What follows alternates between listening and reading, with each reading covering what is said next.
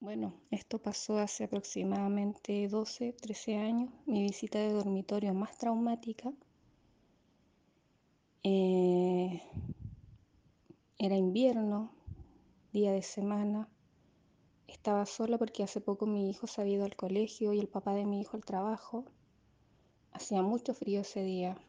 Por mi pieza entraba luz, así que lo que vi eh, lo recuerdo muy nítido. Me quedé dormida y en un momento desperté con las piernas abiertas, las rodillas a la altura de mi cabeza, sin poder moverme, sin poder moverme, eh, sin poder gritar, sin poder hablar, solamente podía mover los ojos. Y a los pies de mi cama eh, en ese momento tenía dos roperos. Uno de esos roperos tiene espejo. Y algo pienso que tiene, que tiene que ver el espejo con todo eso, porque hasta ese momento yo no tapaba los espejos o no los sellaba. Y entre los dos roperos hay un, un ser casi de la altura, casi llegaba al techo de unos dos metros, un poquito más aproximadamente negro, muy delgado, típico estos grises que salen en las películas, altos. Eh, no podría decir, eh, hablar sobre su piel porque me da la impresión que tenía como un traje de látex negro. Eh, no tenía orejas ni boca, solamente tenía ojos. Yo podía sentir su maldad a través de su mirada.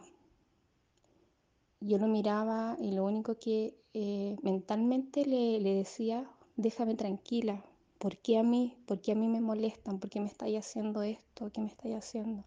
Le pregunté muchas cosas. Y yo sentía que cuando yo le preguntaba esas cosas, eh, tan solo con la mirada él disfrutaba. Disfrutaba de mi miedo, de mi dolor, y en un momento solo atiné a rezar. Recé el Padre Nuestro, se me olvidaba, lo volví a rezar, se me olvidaba, hasta que por fin lo dije completo.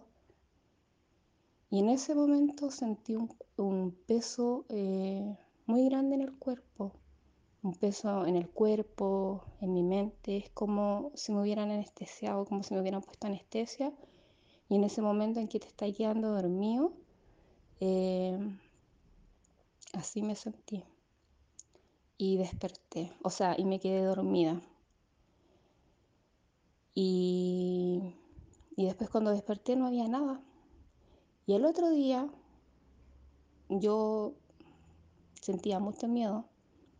Al otro día eh, lo mismo, mi hijo se fue al colegio, el papá de mi hijo al trabajo y desperté porque me estaban tirando el pelo recuerdo haber tenido mi pelo en el aire, me estaban destapando, yo como que yo me podía mover. Luchaba con eso, trataba de agarrar las tapas y de taparme y agarraba mi pelo como quitándoselo a esa persona o a ese ser, no sé quién era porque no pude ver quién era, que me estaba tirando el pelo. Eh, trataba de, de pelear con eso. Y también me puse a rezar y lo mismo, volví a sentir ese cansancio. Eh, como, como cuando te anestesian y me quedé dormida. Después cuando desperté no había nada. Sí estaba destapada y la tapa, la frazada, la, el cubrecama estaban en el suelo. Fue tan traumático esa experiencia que no volví a dormir sola, o sea, estando sola en la mañana o en la noche, no volví a dormir por años estando sola solamente lo hacía estando acompañada o si había alguien en la casa.